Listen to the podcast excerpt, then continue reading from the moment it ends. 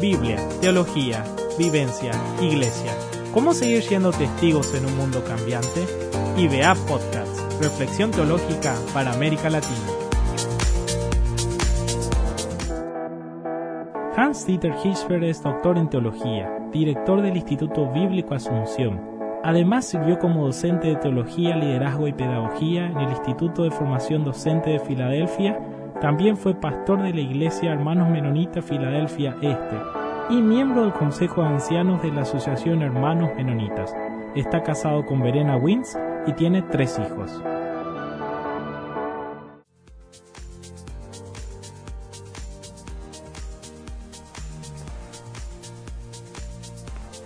Bienvenidos a IBA Podcast en este nuevo episodio.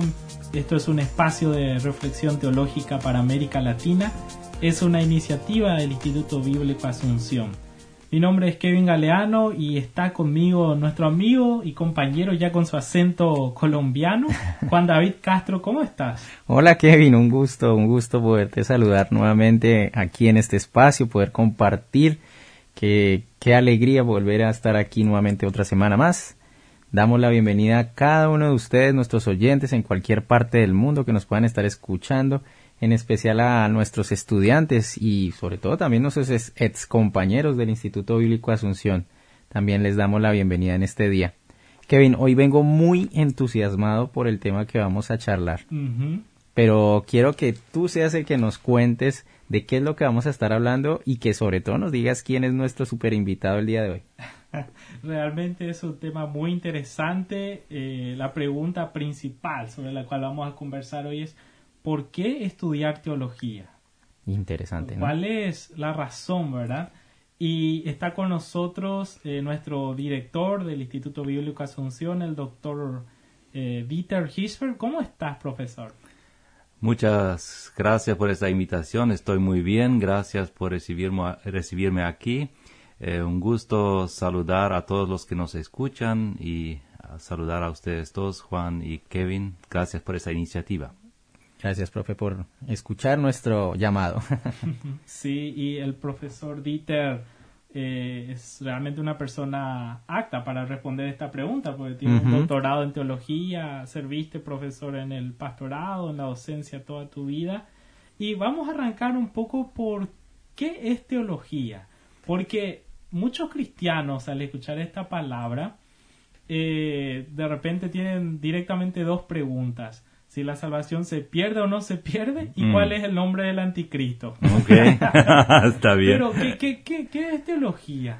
Bueno, para adelantar ya, teología es un poco más amplio que responder esas dos preguntas, ¿verdad?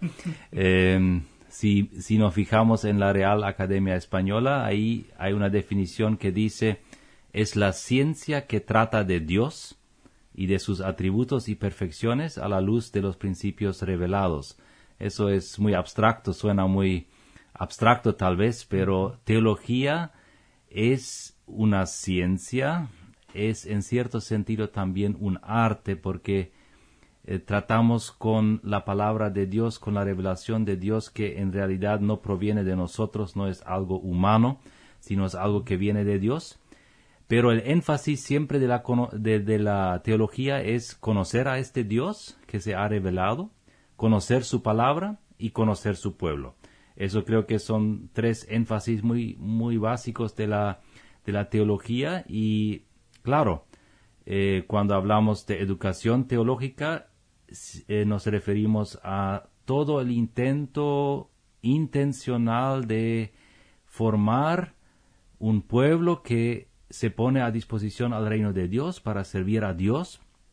Y eh, René Padilla, eh, el, gran teólogo latinoamericano que recién ha fallecido, él tenía una em, definición o una explicación muy puntual de lo que es educación teológica. Él dice, educación teológica implica formar hombres y mujeres dispuestos a colaborar con Dios en su obra de transformar al mundo para que éste refleje su gloria. Es decir, Dios quiere transformar el mundo, necesita personas humanas que se entregan a su reino, y estos tienen que ser formados para que puedan cooperar eficientemente en este proceso de transformar el mundo. Eh, según las intenciones y preceptos eh, eh, que Dios nos ha revelado en, en su palabra. Ahora, si hablamos de conocer a Dios, eso es también tal vez para aclararnos más. Conocer a Dios no es algo solamente algo mental, una actividad mental, conocer conceptos sobre Dios, conocer términos técnicos sobre Dios, sino conocer significa en realidad, según el lenguaje bíblico, vivir con Dios, estar en relación eh, con Dios, personal con Dios. Y ahí quiero citar a uno de los primeros líderes anabautistas, Hans Denk. Él dice, nadie puede verdaderamente conocer a Cristo, él se refiere a Cristo, quien es Dios, nadie puede verdaderamente conocer a Cristo sino el que le sigue en la vida. O sea, Teología no es solamente algo académico, abstracto, teórico, sino tiene que ver con, con nuestra cosmovisión, tiene que ver con nuestra manera de vivir y de actuar, y tiene que ver con nuestra entrega a Dios y a sus eh, fines. Esto sería mi explicación a esa pregunta. Tal vez un poco larga la respuesta, pero bueno, eh, para aclarar nomás de qué estamos hablando, ¿verdad? Sí, claro, y, y, a, raíz de esa explicación que tú haces, muchas veces quedan en, en y digo por nuestros oyentes también, me incluyo ahí, muchas veces existe eh, ese prejuicio sobre qué es eh, ese estudio de la teología y muchas veces nos gustaría saber cuáles son esos prejuicios porque existen bastantes prejuicios con respecto a, al estudiar la teología. Es cierto, sobre todo cuando se trata de, de del estudio formal, y dentro de una instrucción que se podría denominarse Facultad de Teología, por ejemplo, ¿verdad? Eh, nuestra sede IBA es también una de las sedes de la Facultad de Teología de la Universidad Evangélica del Paraguay. Y entonces muchos también de las iglesias, hermanos, eh, piensan, pero bueno, ¿qué es lo que hacen ahí en la facultad? ¿Qué, qué, ¿Por qué facultad? Y muchos tienen esa percepción y tal vez tienen también razón por experiencias que han vivido, que, es una formación muy teórica, eh, alejada de la realidad, porque bueno, lo que se estudia en la facultad, que tiene que ver con la práctica, con la realidad en la que vive la iglesia o las misiones, las misiones, los misioneros. Eh, a veces se percibe que egresados tienen muchos conocimientos cuando salen de la facultad de teología, pero no tienen herramientas prácticas, no saben cómo hacer las cosas, eh, no llegan a la gente, no, no hablan su idioma, eh, no saben cómo comunicarse con, la, con la generación joven, ya que probablemente cuatro o cinco años han vivido como en una burbuja eh, con, con, los otros estudiantes y tal vez se han alejado en cierto sentido de la de la realidad del campo, de la práctica ministerial. Y entonces por eso hay también esta observación que viene en realidad de Juan Macay, que él habla de la teología del balcón. Dice que muchos eh, teólogos en el pasado, y es cierto, es un problema y tenemos que ser muy conscientes, no es solamente un prejuicio, en realidad es también lastimosamente un desarrollo no muy saludable de la teología cuando, cuando en la facultad eh, un poco arriba, así en el balcón, mirando lo que está sucediendo en la calle o en la cancha, ¿verdad? Así como los que los espectadores del partido están ahí un poco más alto, miran cómo, qué, cómo juegan los los eh, en el equipo y bueno criticando, analizando eh, pero sin, sin realmente meterse en el campo, sin meterse en el partido, sin ser parte del, partido, es muy fácil criticar eh, y por eso muchas veces se dice esto es la teología del balcón, que observa, que analiza, que critica, pero sin presentar una alternativa, sin envolverse. Otro prejuicio es que la teología y sobre todo cuando se vuelve a ser muy académica, eh, recibe un enfoque muy racionalista. Entonces, eh, porque todo es conocimiento, los estudiantes crecen en conocimiento, eh, pero tal vez no tanto en su vida espiritual. Tienen conceptos de Dios, tratan de sistematizar, de ordenar, de explicar todo lo que la palabra enseña, pero ya no saben cómo ser guiados por el Espíritu Santo, por ejemplo. Es un prejuicio que, que muchas veces se escucha, ¿sí? Pierden su pasión espiritual, su pasión misionera, racionalizan todo, ya no creen más en el poder sobrenatural de Dios, inclusive.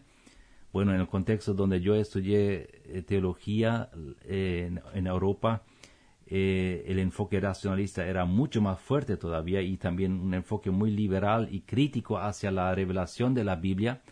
Inclusive se dijo, bueno, hay algunos que entran en el estudio teológico para después servir como pastores y salen como ateos como incrédulos.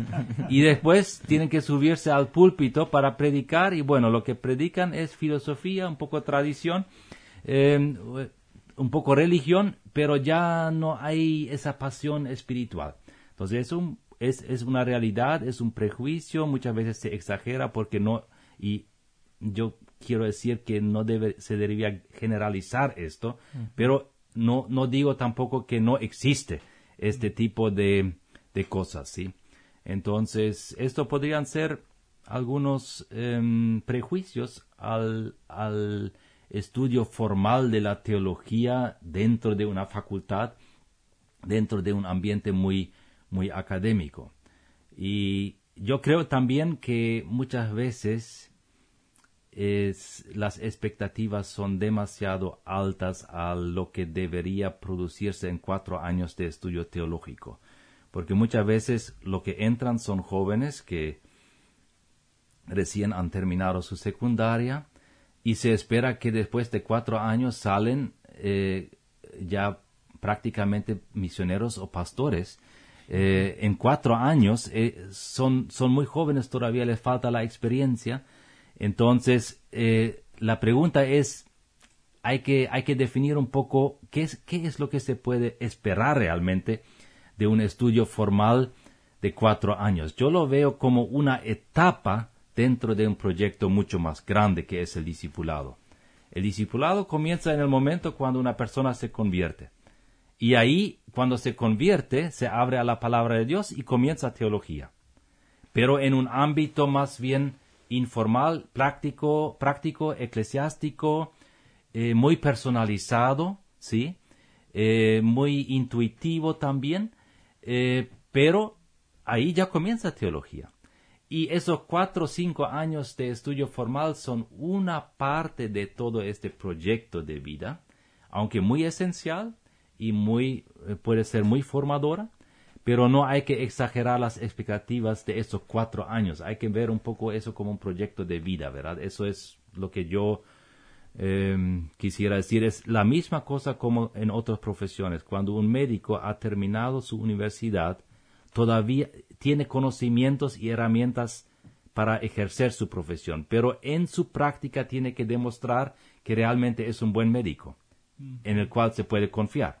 La misma cosa es cuando un, estudiante, un egresado de, una institución teológica tiene que convertirse todavía en pastor Em, demostrando que realmente ama al pueblo de Dios, ama a Dios y quiere servir a Dios y quiere seguir aprendiendo y quiere escuchar y todas esas cosas, ¿verdad? Sí, realmente, profesor, como mencionaste, estos prejuicios son parte a veces de realidades por malas experiencias que parten de conceptos erróneos. Pero si esto es lo que no debe ser, ¿cuáles serían algunas pautas bíblicas que nos pueden orientar respecto a, este proceso de discipulado integral. Yo quiero conectar justamente teología con, con discipulado eh, refiriéndome a algunos textos bíblicos, ¿verdad?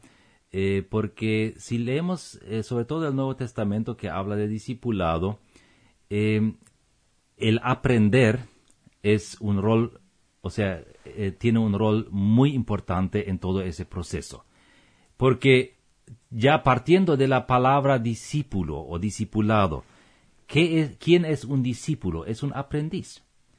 Eh, la buena cosa es que nunca perdemos esta, esta eh, esta nomenclatura cuando seguimos a Cristo. Toda nuestra vida vamos a seguir siendo discípulos, aunque algunos discípulos también cumplen rol de maestro, pero siguen siendo aprendices. Entonces, ya basándonos, por ejemplo, en Mateo 28, em, el, eh, el famoso mandato de Jesús antes de regresar a su Padre, entonces ahí está muy claro lo que él, el proyecto que él tiene. Hagan discípulos de todas las naciones y dice bautizándolos en el nombre del Padre, del Hijo y del Espíritu Santo y enseñen a los nuevos discípulos a obedecer todos los mandatos que les ha eh, dado, que les he dado. Entonces, esta parte de enseñar es teología, es enseñar, pero en una manera muy práctica y vivencial, eh, no solamente en forma teórica. Y em, entonces eso es uno de los pasajes que quería mencionar. Después, también creo que la enseñanza en el contexto y la teología en el contexto del discipulado tiene que ver mucho con profundizar, profundizar nuestra identidad y también crecer en comunidad y compromiso con el reino de Dios. Em, tenemos ahí, por ejemplo, Colosenses 2, 6 al 8, donde em, dice Pablo, por lo tanto, de la manera que recibieron a Cristo Jesús como Señor, ahora deben seguir sus pasos discipulado, ¿verdad? Ah, y después en el 7 dice, arraiganse, profundamente en Él y edifiquen toda la vida sobre Él. Entonces la fe de ustedes se fortalecerá en la verdad que se les enseñó y rebosarán de gratitud. Eh, este arraigarse profundamente en Cristo, fortalecerse en la verdad, tiene que ver con teología, tiene que ver con verdades bíblicas que que nos dicen quiénes somos cuando seguimos a Cristo, quiénes somos cuando nuestros pecados nos son perdonados, quiénes somos cuando Cristo es nuestro Señor al quien servimos.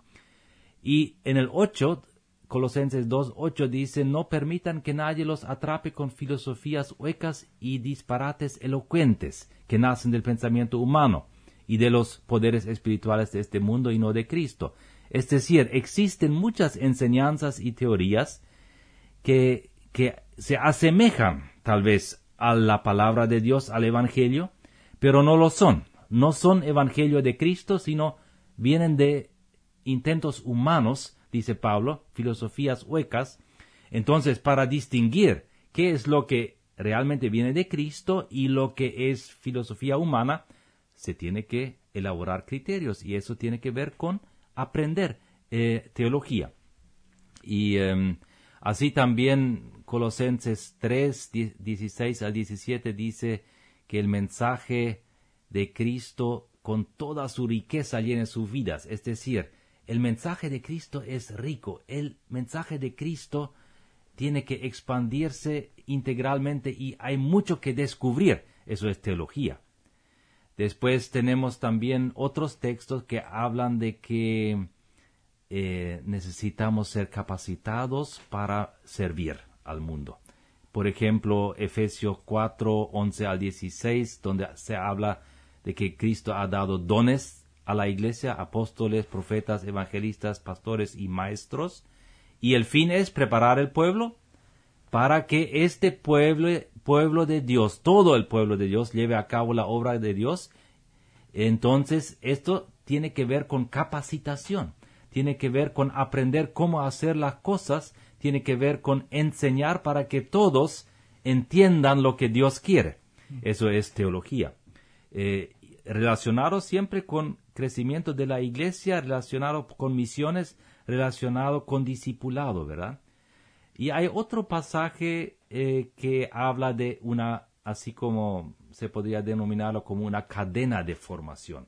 Por ejemplo, 2 Timoteo 2, 1 al 2, dice em, eh, Pablo a su discípulo Timoteo, dice, Timoteo, mi querido hijo, sé fuerte por medio de la gracia.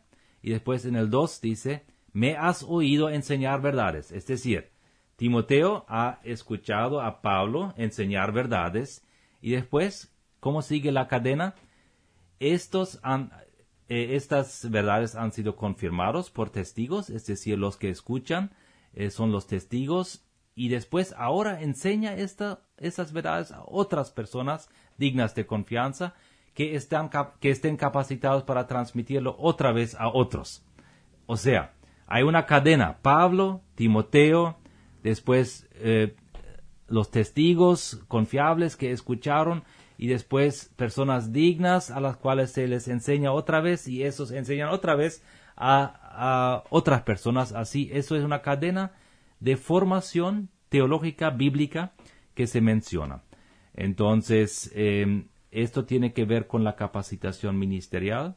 Y tal vez un último pasaje que quería mencionar, hay muchos más, pero por razón de tiempo voy a mencionar uno nomás. Eso es Primera Pedro 3. Em, es muy interesante. Pedro dice ahí, si alguien les pregunta acerca de la esperanza cristiana que tienen, estén siempre preparados para dar una explicación, pero háganlo con humildad y respeto. Es decir, si la gente nos observa como pueblo de Dios, como seguidores de Cristo, y nos preguntan y explícame por qué vives de esta manera, entonces comienza teología. Cuando sabemos explicar por qué hacemos las cosas de tal manera como las hacemos. Y por qué eh, en, ciertos aspectos tenemos una, una postura muy alternativa a lo que el mundo vive eh, o los que no conocen a Cristo. ¿Por qué? Porque eso tenemos que dar razón o explicación a la esperanza viva que está en nosotros. Por eso, lo que a mí, hablando un poco, conectando eso un poco con los prejuicios, lo que a mí no me no me convence es cuando se hace una dicotomía o una división entre mente y espíritu. Eh, las dos, el que sigue a Cristo pone su mente, su espíritu, su alma, su cuerpo a disposición del reino, porque Cristo es el Señor. De la mente, del espíritu, del alma, del cuerpo, de todo, de las relaciones. Entonces, eh, no es cierto que, según mi criterio, no es cierto cuando se dice cuando cuando alguien explica en forma muy ordenada y eh, eh, una forma muy bien pensada una verdad bíblica, entonces eso no es tan espiritual como si cuando uno habla en lenguas o en, en, de manera profética o sobrenatural o en la alabanza o algo así. Son diferentes formas y canales. Y eso hay que tener bien en claro, la mente también y la mente brillante de, si, si miramos un poco la historia humana, muchas mentes brillantes también en la ciencia fueron personas que permitieron que la palabra de Dios transformara su mente y que y, y, por eso hicieron descubrimientos, no solamente teológicos, sino también científicos y de otro índole. Sí, porque está un poco ese prejuicio de que las personas que presentan o desarrollan un pensamiento lógico no se dejan guiar por el espíritu, Así sino es algo espontáneo o algo que surge. Sí, sí. Bueno, y aquí nosotros haciendo un poquitico un resumen de lo que hemos estado hablando, hemos estado hablando un poco la definición de lo que es la teología como tal, el término teología, hemos hablado de algunos prejuicios también y hemos explorado un poco la Biblia con respecto a cómo eh, deberíamos estar hablando del estudio de la teología. Mm. Pero yo quisiera preguntarte, profe, ¿qué espacios existen actualmente para el estudio teológico, para estudiar? Muchas veces eh, eh, eso es un impedimento para las personas. ¿A dónde voy? ¿A dónde recurro? Bueno, yo creo que, como ya dije, cada uno que se decide a seguir a Cristo, el primer espacio de aprender teología es tu familia de fe. Es decir, esto sería, como se dice, el, el espacio informal. Informal en el sentido de convivencia, aprender, escuchar, pero sin un currículum sistemático, tal vez sin una certificación académica, sino más bien aprendiendo en convivencia con la familia de fe. Y ahí hay predicaciones, hay canciones, hay consejería, eh, hay diferentes canales donde se aprende, discipulado, programas de discipulado de diferentes niveles. Esto es siempre la base y es fundamental. O sea, ahí se aprende, se aprende el abecedario de la fe, eh, los primeros pasos, pero no solamente el abecedario, sino también el discipulado avanzado. Y creo que cada uno que realmente ama a Dios y a su pueblo siempre va a tener estos espacios informales, el grupo hogareño, por ejemplo, que puede ser de gran bendición, em, pero no tiene un currículum así con certificación. Pero el que quiere prepararse para, para em, eh, porque siente un llamado de, de, servir, de liderar ciertos ministerios, ahí y quiere especializarse en ciertas áreas, ahí eh, entramos ya en lo que llamamos el estudio formal, que serían institutos bíblicos, seminarios teológicos, que serían facultad de teología, eh, depende cómo se lo llame.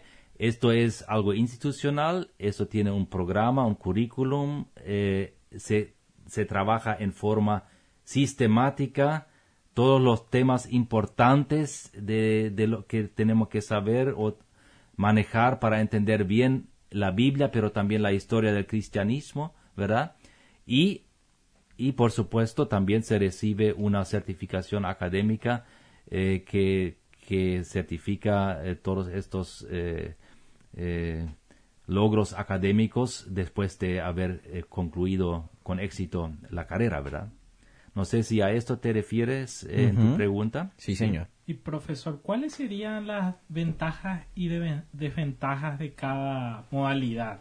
porque cada espacio tiene algo que enriquece, ¿verdad? Esta experiencia y si podemos poner sobre la mesa y comparar Comparar. Yo diría eh, la ventaja del, de este estudio informal es que es eh, muy concreto y práctico y siempre respondiendo a necesidades puntuales. Em, entonces, y es muy, em, es, es algo que favorece la comunidad, la interacción, también la misión, eh, motiva en el, en el sentido emocional, pero también un fuerte énfasis motivacional espiritual porque es la familia de fe, ¿sí?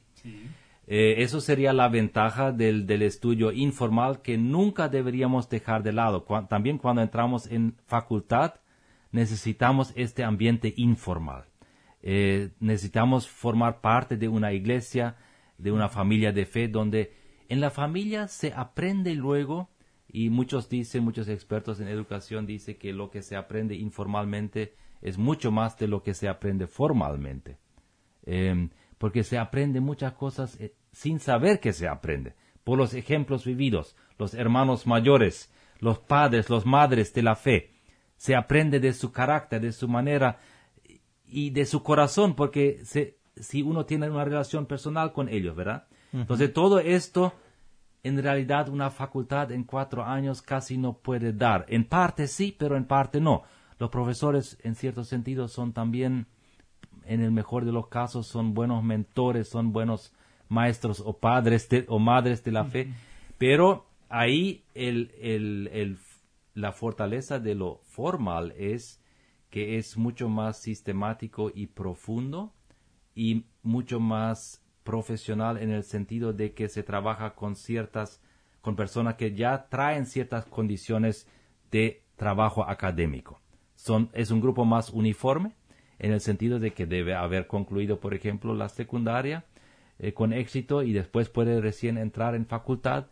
Ellos ya tienen capacidades intelectuales académicas desarrolladas y eh, entonces eh, en una forma muy sistemática se puede darles una cosmovisión muy amplia de lo que es Biblia, lo que es la fe cristiana también en la historia, lo que es la fe cristiana en nuestro contexto contemporáneo.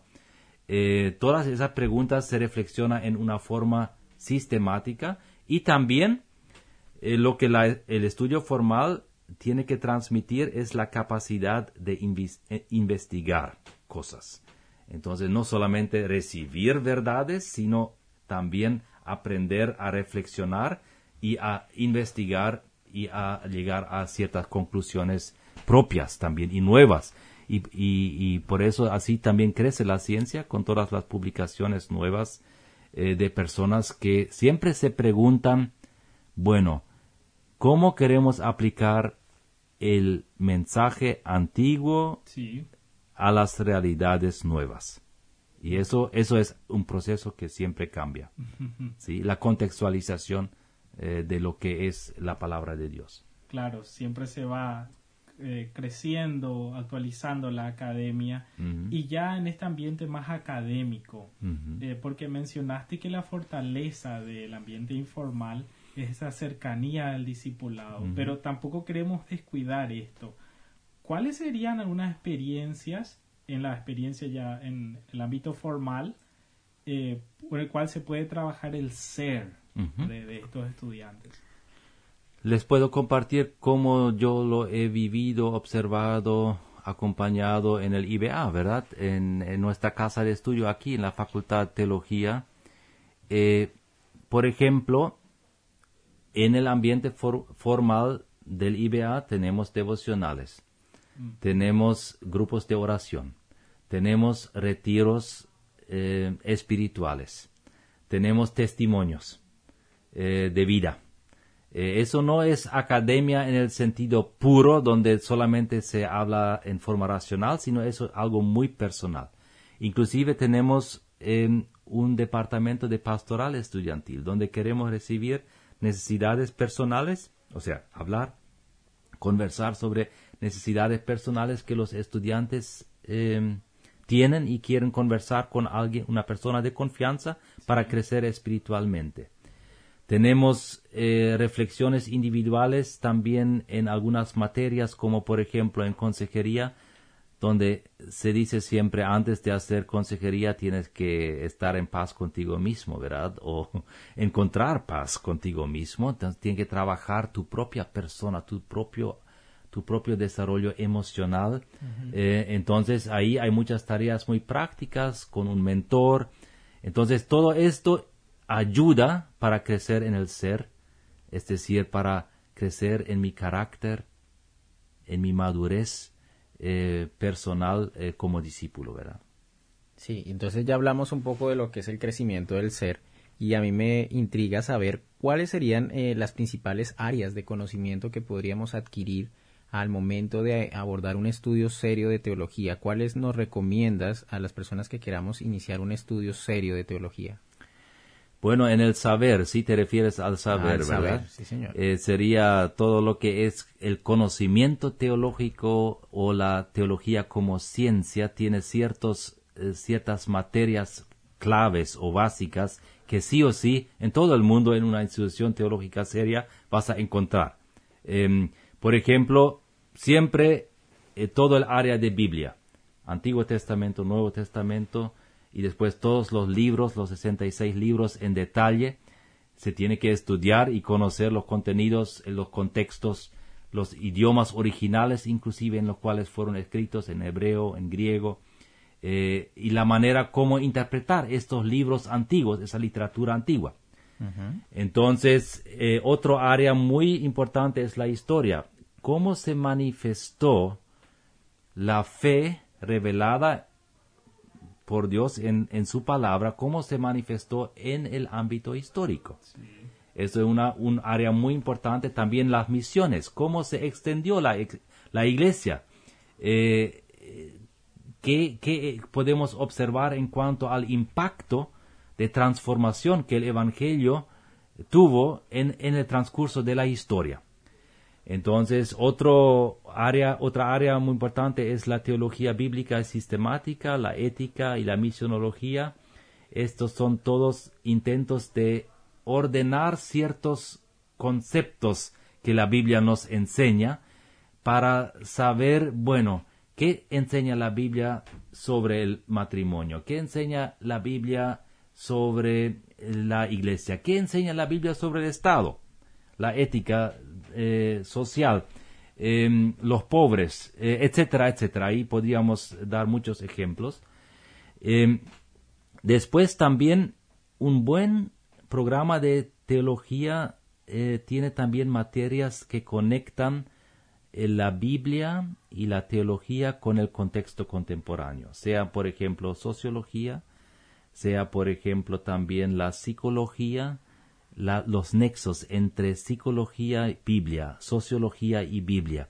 Eh, eso es muy importante ver también el, antropología, por ejemplo, en el campo de las misiones, es, fundamental.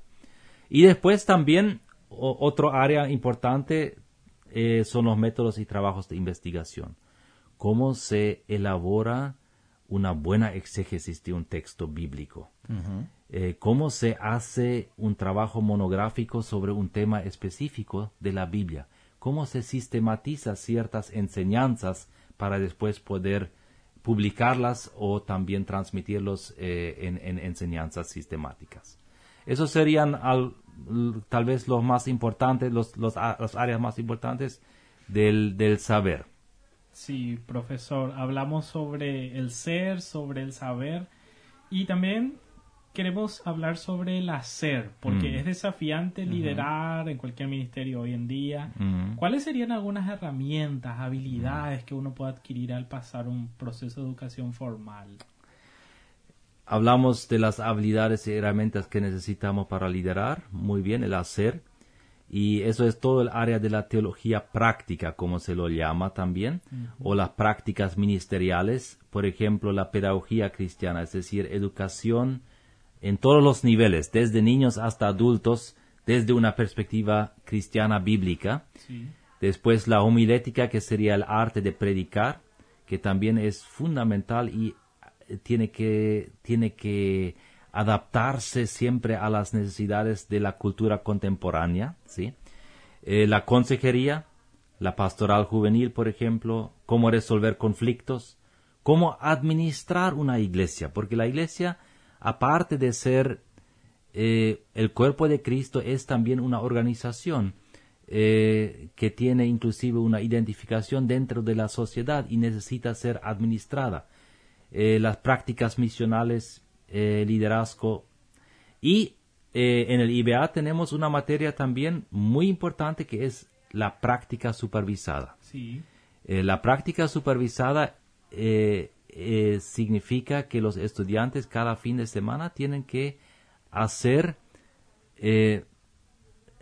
o colaborar en un ministerio específico dentro de la iglesia, sea predicando, sea enseñando niños, sea liderando un grupo de jóvenes, y esto según de acuerdo a un plan y de, eh, con un mentor eh, que les ayuda ahí a, realmente hacerlo bien y también donde pueden orientarse y después el, mentor les, les puede indicar también qué es lo que se hizo bien y qué es lo que se puede mejorar, todas esas cosas.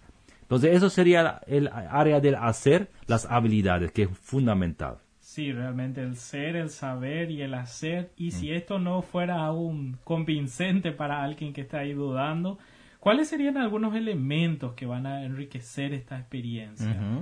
Creo que eso es justamente, ya entramos del, del esos tres aspectos hablan mucho del, de la enseñanza formal tal vez, eh, aunque también informal, pero el convivir, que sería una última según mi criterio, un, último, o sea, un, cuarto aspecto muy importante para un eh, estudio teológico, tiene que ver con saber relacionarse y saber establecer relaciones para testificar el Evangelio, porque eso hay que aprender.